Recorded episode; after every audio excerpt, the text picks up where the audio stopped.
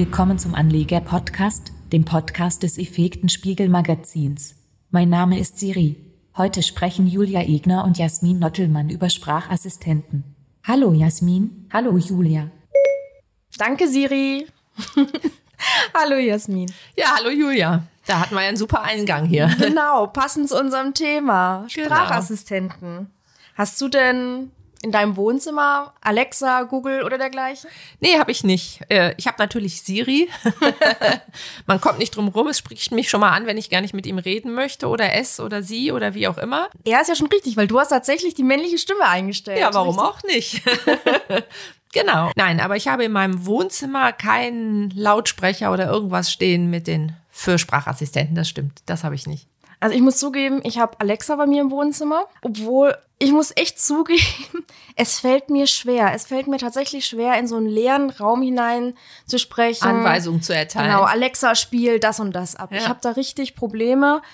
Obwohl ich ja jetzt, wie ich herausgefunden habe, tatsächlich noch zu den Digital Natives gehöre, also jener Altersgruppe, die mit diesen digitalen Geräten aufgewachsen sind. Ja, das stimmt, aber ich glaube in der Tat, es ist so, ja, es gibt noch genug Vorbehalte bei dir und bei Jüngeren und auch bei Älteren. Ist ganz interessant. Letztes Jahr kam dazu eine Digitalstudie raus von der Postbank und die haben festgestellt, dass in Deutschland tatsächlich nur 32 Prozent der Bevölkerung diese Sprachassistenten nutzen. Ja, und man sieht, wo die Rate steigt bei den Digital Natives. Da sagt man jetzt, das sind so die 18- bis 39-Jährigen. Da sind es immerhin schon 48 Prozent, die es nutzen. Und ja, dann gibt es immer noch Unterschiede. Dann haben die das noch aufgedröselt, äh, wie das sich verhält, wenn man als Familie das Gerät nutzt oder als Einzelperson. Aber ich glaube, das wird uns hier einfach zu trocken, wenn wir darüber sprechen heute. Es ist ja auch so, du hast ja gerade gesagt, ähm, nur 32 Prozent der Deutschen nutzen Siri, Alexa, Google regelmäßig oder überhaupt. In anderen Ländern, in den USA, in China, in Spanien sieht das ganz anders aus. Ja, aber ich glaube, das ist so typisch deutsch. Das kann man jetzt positiv oder negativ sehen. Ich will das gar nicht werten, aber es gibt hier immer Vorbehalte, ja, für neue Technologien und so weiter. Ich meine, wenn wir nur alle an das Smartphone denken. Also, als mir am Anfang einer gesagt hat, ich kann mit meinem Handy, was ich rumtrage, Fotos machen, fand ich das total affig. Warum sollte ich damit Fotos machen? Also, ich finde, das sind einfach so Entwicklungen, die ihre Zeit brauchen, aber ich bin mir sicher, dass wir eine ähnliche Erfolgswelle haben werden wie bei den Smartphones. Also die Sprachassistenten werden immer weiter hier einziehen. Das wird bei uns vielleicht ein bisschen langsamer laufen. Das muss ja kein Nachteil sein. Aber ich denke auch, dass hier in Deutschland das eine immer weitere Verbreitung finden wird. Viele haben ja auch Angst ähm, bei diesen neuen Technologien, insbesondere bei Sprachassistenten, dass sie ähm, von Unbefugten missbraucht werden. Genau, da sprichst du das an, was, glaube ich, so die größte Sorge bei den Leuten ist, warum sie sich keinen Sprachassistenten anschaffen, weil sie Angst haben, dass sie abgehört werden in ihrem eigenen vier Wänden, dass jemand die Daten nutzt, dass jemand vielleicht, auch wenn ich sage, Siri, mach mir jetzt den Lichtschalter an oder von Amazon das vergleichbare Gerät oder so, dass sich jemand reinhacken kann und macht das Licht bunter an und aus, äh, wie er möchte. Ich glaube, diese Sorgen sind einfach da und die muss man auch ernst nehmen. Ich hatte das eigentlich für später erst vorbereitet, aber du hast gerade super schon auf diesen Datenschutz verwiesen. Es ist ja so, Amazon-Mitarbeiter hören unsere Gespräche bei Alexa ab. Ja, wobei das ist ja, gab es ja jetzt auch schon, äh, Datenschützer sind da ja schon hellhörig geworden, was heißt schon, sind hellhörig geworden und haben gesagt, das ist nicht mehr so gewünscht und es gibt inzwischen auch Mittel und Wege, also man kann selber wohl entscheiden, ob man möchte, ob, ob die Sprachaufnahmen ja gesammelt werden oder beziehungsweise der Nutzer soll selber entscheiden, sagt Amazon, ob die Sachen aufgenommen werden und so weiter, wobei ich finde das ein bisschen schwierig, weil das heißt im Umkehrschluss, wenn ich möchte, dass Alexa meine Daten nicht aufnimmt, habe ich Alexa nicht ganz einfach mal gesprochen auf On stehen. Das heißt, es gibt wohl in der Tat, so habe ich das jetzt verstanden, einen Kippschalter sozusagen richtig manuell, wo ich sage, Alexa, nimm nicht auf. So, jetzt sitze ich aber in meinem Sessel und möchte, dass Alexa mir ein Lied vorspielt. Das heißt, ich müsste ja doch erst wieder aufstehen, diesen Schalter betätigen, um mich danach wieder hinzusetzen, um zu sagen, so, jetzt spiel mir mein Lieblingslied. Das ist ja absolut realitätsfremd. Also ich finde, das ist so ein bisschen Augenwischerei von Amazon, weil wer tut das? Und zudem bei Amazon ist es ja voreingestellt, dass man seine aufgenommenen Ja. Gespräche So ähm, zur Auswertung Ja. freigibt. Das müsste man aktiv Richtig, das müsste man sich mit all diesen Dingen rausnehmen und du kannst nicht sagen, das ist auf Dauer, ich möchte das nicht, weil sobald dieser Lautsprecher an ist, wird immer alles mit wahrgenommen, aufgezeichnet, wie auch immer. Also du müsstest es wirklich ja manuell betätigen und das stelle ich mir sehr schwierig vor. Es ist ja jetzt auch so, dass diese ähm, Systeme, bleiben wir mal kurz bei Alexa, tatsächlich angeblich oder vermeintlich nur aufnehmen, wenn sie dieses Stichwort hören. Alexa in dem Genau. Fall. Wenn jetzt allerdings jemand im Raum ist, der Alexander heißt und ich sage, hey Alexander, könnte es sein, dass äh, tatsächlich Amazons dort denkt, äh, man hätte Alexa angesprochen und die Aufnahmefunktion beginnt? Ja, wahrscheinlich. Ich habe das jetzt so noch nicht ausprobiert. Das kann ich mir gut vorstellen. Und ich glaube, dass einfach so ist, dass du als Nutzer es in der letzten Konsequenz nicht feststellen kannst. Das mag sogar so sein, dass die nur in gewissen Phasen aufnehmen. Aber du hast natürlich nie die hundertprozentige Sicherheit, dass es so ist. Und da muss ich sagen, da kann ich schon die Bedenken der Leute verstehen. Aber auf der anderen Seite, das war halt, wie gesagt, das war mit unserem Smartphone und den Fotos und was weiß ich auch so. Und wenn man sich auf der anderen Seite überlegt, was die Leute über Social Media alles posten und von sich veröffentlichen, finde ich manchmal das auch sehr witzig, die Einstellung der Menschen, weil auf der einen Seite geben sie unheimlich viel privates Preis, was ich nicht so nachvollziehen kann, aber auf der anderen Seite haben sie dann Angst, mit dieser Box zu sprechen. Wobei da ja immer noch diese Entscheidungsfreiheit beim Nutzer liegt. Also wenn Sie sich jetzt ähm, Ja, bei der Box letztendlich auch. Dann darfst na ja, du sie halt nicht. nutzen, ne? Ja, das ist aber, das ist die Konsequenz. Aber Ja. bei einem Bild bei Instagram könnte man ja zum Beispiel noch sagen, dieses Bild poste ich und dieses Bild poste ich nicht. Bei Ja. Alexa hat man diese, diese äh, Wahlmöglichkeit gar nicht. Schon, aber sie ist umständlicher, weil du dann halt wirklich sagen musst in dem Moment, ich mache es aus oder ich schalte es vom Strom oder wie auch immer. Die Möglichkeit hast du schon. Was ich halt auch noch schwierig finde, nachvollziehbar für die großen Konzerne, absolut, ist, dass die die Dinge aufnehmen, um hinterher zu verwerten. Man sagt jetzt, um natürlich das Nutzerverhalten festzustellen, um zu sehen, um es noch anwenderfreundlicher zu machen. Für mich so ein bisschen der Punkt auch, um meine Produkte besser an die Leute zu verkaufen, weil man sieht Ja. natürlich dann andere Bedürfnisse, anderer Bedarf. Also noch näher als im Wohnzimmer kannst du an keinen Menschen rankommen. Ne? In der Tat. Also ist mit Sicherheit auch noch so, so eine Gefahr. Wobei ich jetzt so denke, jetzt haben wir eigentlich so ein bisschen äh, ja die Gefahren hier genug vielleicht beleuchtet. Oder was denkst du? Sollen wir noch mal auf ein paar andere Themen da eingehen jetzt? Ich würde gern tatsächlich noch etwas kurz dazu sagen. Und Ja. zwar dadurch, dass die Menschen jetzt tatsächlich diese Angst in Bezug auf ihre Daten haben, gibt es natürlich auch einen neuen Markt mit Gadgets, die diese Aufnahme tatsächlich aktiv durch ein Rauschen zum Beispiel unterdrücken sollen. Also aktuell wird zum Beispiel an einem Armband geforscht, dass ähm, die für Menschen ein nicht wahrnehmbares Rauschen verbreiten, aber dadurch die Mikrofone von äh, den ganzen smarten Lautsprechern tatsächlich äh, taub machen.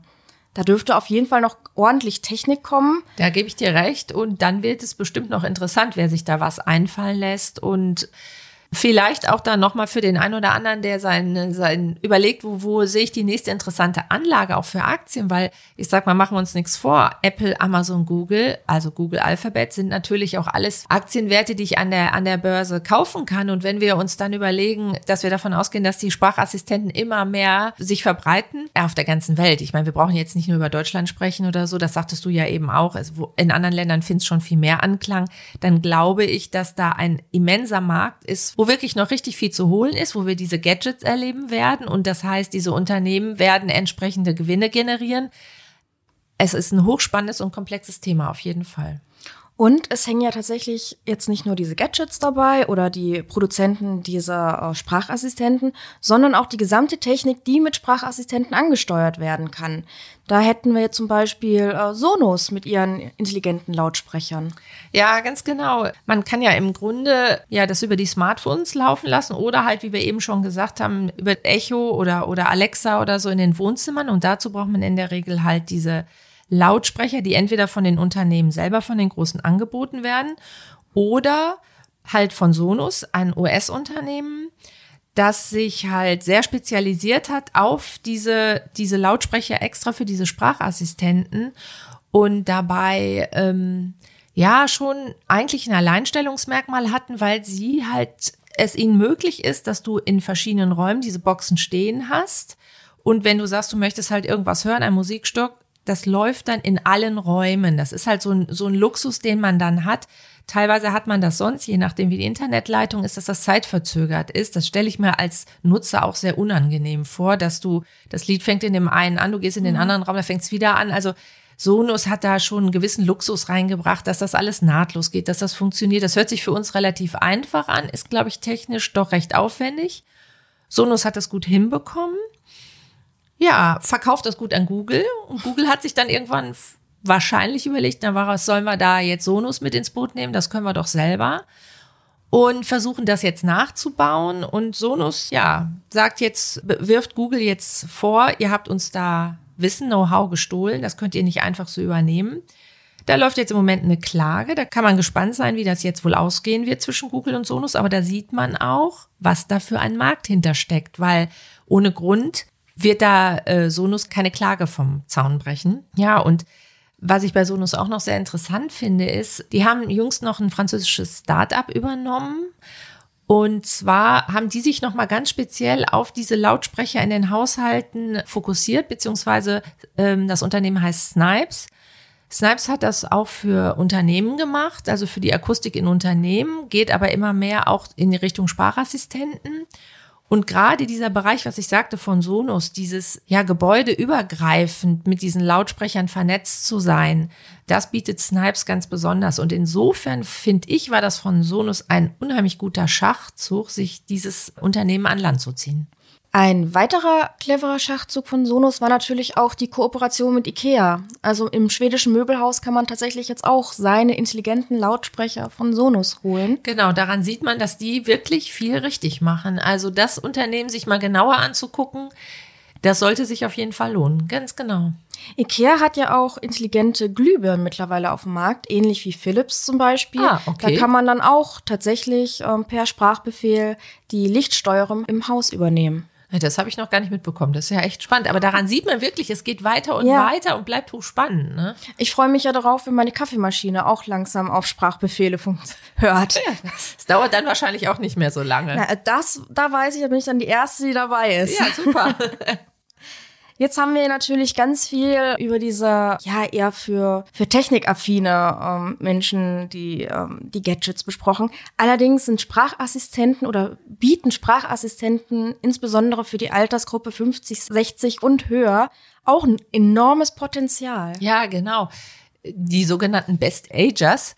Ja, weil wenn ich, wenn man diese Hemmungen verliert, die du eingangs auch berichtet hast, dass man in den Raum reinsprechen möchte mit jem, mit keiner Person, die da ist, und es werden mir Dinge abgenommen, dann ist das doch für Leute, wenn man sich überlegt, die vielleicht nicht mehr so mobil sind, die äh, vielleicht nicht mehr so gut sehen können oder all diese Dinge, ja, die das Leben leichter machen. Da spreche ich dann vielleicht noch eine etwas höhere ja. Altersgruppe an, also sonst gehöre ich schon auch bald dazu, also das wäre ja dann nicht so lustig. Aber was natürlich auch dazu kommt, ist, wenn ich nicht zu diesen Digital Natives gehöre, ist mir die Handhabung von einem Smartphone manchmal ein bisschen umständlich. Das heißt, ich muss scrollen, ich muss die Apps wechseln, ich muss, ähm, ja, all diese ganzen Dinge werden mir ja abgenommen durch diese Sprachassistenten. Ne? Also ich muss, muss mich nicht rumklicken, damit ich das richtige Lied gespielt wird und, und, und, sondern ich kann meine Wünsche einfach äußern, ohne zu schreiben. Ich meine, das ist ja, erleichtert im Alltag ja ungemein viel. Ne? Und wenn ich jetzt zum Beispiel ähm, an meine Großeltern denke, da ist es für mich auch eine Sicherheit zu wissen, wenn sie mal stürzen, und gerade jetzt niemand sonst im Raum ist, können Sie tatsächlich Ihrem Handy der Sprachassistenz zurufen, bitte ruft die, ruft die 112, ruft die 110 ja, Je nachdem. Das sehe ich nämlich genauso, weil heutzutage, ich meine, man, man kennt das ja, dann bekommen die Leute irgendwelche Armbänder an, wo sie anklicken können oder haben solche von äh, verschiedenen äh, Hilfsorganisationen haben diese Sachen irgendwo hängen und rufen, aber eben wie du schon sagst, damit könnten all solche Dinge sind dann vielleicht gar nicht mehr nötig, weil man das alles darüber steuern kann. Also ich denke auch, man darf hier die positiven Aspekte, die die einem ein Sprachassistent bietet, über, darf man überhaupt nicht vergessen oder kleinreden. Da ist noch so viel Potenzial drin, was im Moment nicht benutzt wird. Das ist ja nicht nur Firlefanz oder Spielkram, sondern es kann einem wirklich oder Menschen mit Behinderung Leute, die vielleicht Probleme haben beim Aufstehen. Das können ja auch jüngere Leute sein, äh, mit MS oder was weiß ich. Ja. Für die ist dann das Licht anmachen im Haushalt jedes Mal mühselig. Die können das einfach per Ansage erledigen. Das ist doch eine unheimliche Erleichterung. Und diese Systeme sind mittlerweile auch lernfähig. Man kann Alexa Skills beibringen. Ich persönlich habe das jetzt tatsächlich nur mal mit einem Pizzalieferservice ausprobiert. Ja, ja. ja gut, aber warum Kann nicht ich- das Angenehme mit dem Nützlichen verbinden? Ja, dann kann man einfach diese, diesen Kundenkonto mit Alexa verknüpfen und dann seine Pizza Hawaii, ich oute mich mal, einfach per Sprachbefehl ordern. Ja, also von daher, da sieht man mal, was da möglich ist. Eben, du kannst es genau auf dich anpassen durch diese Skills und du hast es probiert, es funktioniert auch. Wir beide hatten uns ja vorher darüber unterhalten, ob das wirklich alles so geht, aber ja, es scheint wirklich so zu sein. Und das Ausmaß dieses Potenzials sieht man tatsächlich auch in einer Allianz, äh, die jetzt Amazon anführt. Genau, eigentlich spannend, weil Amazon sich gedacht hat, naja, wen hole ich mir jetzt noch alles so mit ins Boot? Für wen könnten diese Sprachassistenten interessant sein? Und ja, da ist kein geringerer dabei als BMW, die sich an dieser Allianz, Unternehmensallianz von Amazon beteiligen oder Spotify, Bose. Diese Lautsprecher sind ja auch vielen bekannt durch hohe Qualität aber auch äh, chinesische Player wie Baidu und Tencent, wo man gesagt hätte, naja, die werden sich doch keinem Amerikaner anschließen und dann noch einem Konkurrenten im Technologiebereich. Nein, sie haben alle verstanden, das ist ein Riesenmarkt und wir kriegen alle vielleicht mehr Kuchen ab, wenn wir uns da zusammentun. Ja, und was auch interessant ist in dem Zusammenhang, Sonos ist natürlich auch da mal wieder mit dabei, ohne dass ich den Namen jetzt übertreiben möchte. Ja, aber auch Chip-Produzenten sind bei dieser Unternehmensallianz dabei. Natürlich. Wie, ja, Intel, Qualcomm. braucht Chips für genau, alles. Genau, man braucht sie. Die Halbleiter sind wichtig, schaffen die, die, ja, die Prozesse von den Prozessoren, von denen schaffen die technischen Grundlagen. Und insofern ist das sehr wichtig, dass die auch mit dabei sind. Also das ist meiner Meinung nach eine absolut runde Sache, was die sich da überlegt haben. Was da jetzt rauskommt, das ist irgendwann schon so letzten Herbst hochgepoppt, dass die das zusammen machen. Äh, Ich habe da noch mal ein bisschen recherchiert, habe jetzt aber keine neuen Informationen dazu gefunden, wie es jetzt da weitergeht. Aber man muss sich natürlich auch klar sein, da wird jetzt auch erstmal wieder weiter dran geschraubt, aber wir sollten hellhörig sein. Dieses Jahr werden wir da sicherlich noch was Neues von hören. Dann ist es ja auch so, oder es fällt jetzt auf, Apple und Google sind nicht dabei bei dieser Allianz. Genau, genau. Spannend. Ne? Die Chinesen haben gesagt, wir machen mit. Und äh, Apple und Google haben gesagt, sie machen nicht mit. Ja, und wer auch nicht mitmacht, ist Samsung. Ich meine, Samsung Galaxy Ja. Home gibt's auch noch. Und äh, auch Samsung hat sich nicht, ist nicht mit reingekommen in die Allianz, wobei ich zugeben muss, wenn ich es richtig weiß, Apple und Google wollten nicht. Ob Samsung überhaupt gefragt wurde, ist noch eine andere Geschichte. Also da ist bestimmt noch ganz viel äh, Unternehmenspolitik dabei.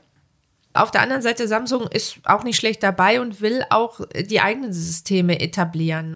Bleibt auf jeden Fall spannend, ähm, mal zu schauen, was kommt da alles noch. Genau. Wir haben ja vielleicht jetzt auch tatsächlich nicht alles so auf dem Schirm und können die Potenziale gar nicht so richtig, ja, umfassen. Wer hat denn mal gedacht, dass so ein Smartphone unser Leben so sehr bestimmen wird? Ganz genau. Eben. Jetzt ist es, würde ich aber noch mal gern zu den Risiken kommen. Ja. Thema Hacking. Ja, genau. Hatten wir ja auch schon mal angesprochen. Ja, genau. Das ist halt sowas, was alle eigentlich umtreibt und was man wahrscheinlich auch nicht ganz von der Hand weisen kann. Dazu gibt es aber auch jetzt noch was anderes. Und zwar ist es so, dass ja im Moment die Daten quasi in der Cloud mal wieder landen. Ja, also man stellt sich nicht natürlich, man stellt sich vor, sie sind in, in dieser Wolke, in dieser Datenwolke, was natürlich Quatsch ist, weil es gibt natürlich Rechenzentren, die irgendwo stehen, kilometerweit entfernt, aber von dem Ort, wo diese Daten bei mir zu Hause aufgenommen worden sind. Und es gibt inzwischen halt schon immer mehr die Idee des Edge Computings. Das heißt halt am Rande. Das heißt, die Daten werden nicht direkt in irgendwelche Serverzentren ausgesourced, sondern die Daten bleiben bei mir. Dafür müssen natürlich die Technologie immer weiter ausgereift werden, dass, dass diese ganzen Rechenleistungen, die da bei diesen Sprachassistenten intern vonstatten gehen, dass der weiß, du willst die Pizza bestellen und so. Das, das sind ja schon gewisse Prozesse, die da laufen. Da forscht man noch dran, aber wer da ganz aktiv ist und was ich sehr spannend fand oder finde, ist Infineon. Also unser deutsches Halbleiterunternehmen, was ja eh keinen schlechten Job macht, ist da ganz aktiv und versucht halt, die Daten so weit wie möglich bei dir zu Hause zu belassen, um dann, ja, um es zu erreichen, dass, dass die Sachen nicht nach außen getragen werden, sondern dass im eigenen Haushalt mit Hilfe von künstlicher Intelligenz die Sachen so umgesetzt werden können, dass deine Wünsche erfüllt werden. Das finde ich eigentlich ganz spannend, weil auf der anderen Seite, warum muss erst zu einem Rechenzentrum, sag ich jetzt mal, in Kiel der Aufruf erscheinen, ich möchte gerne zu Hause meinen Lichtschalter an und ausmachen. Warum passiert das nicht direkt bei mir? Es muss nicht nach außen getragen werden. Das sind so Sachen, die ich hochinteressant finde und ich könnte mir vorstellen, im Hinblick auf Datensicherheit wird das für die Leute sehr interessant und darum macht es absolut Sinn, dass Infineon in dem Bereich auch aktiv ist und natürlich auch weiter forscht da muss man sich auch überlegen, also ich wohne auf dem Land, ich habe privat eine sehr schlechte Internetverbindung. Das ist für Sprachassistenten natürlich dann auch schwierig, weil diese Daten gehen immer nach außen, um die Sprachsteuerung dann wieder nach innen zurückzu schieben. Das heißt, wenn ich eine schlechte Internetverbindung habe, dauert das jetzt hochgesprochen mal fünf Minuten vielleicht, bis ich überhaupt irgendwann mein Lichtschalter an und ausgeht. Das ist jetzt zugespitzt gesagt. Aber mit dieser Form dieses Edge Computings habe ich natürlich, oder Edge Computing habe ich natürlich den Vorteil, dass die Dinge zeitnah bei mir im Haus passieren und ich überhaupt keine gute Internetverbindung dafür zwingend brauche. Ja, das stimmt, Jasmin aber auch die anderen Chip-Produzenten Intel, Qualcomm, die, äh, die werden da noch goldene Zeiten miterleben, da bin ich mir ziemlich sicher. Bleibt auf jeden Fall sehr spannend. Ja, genau.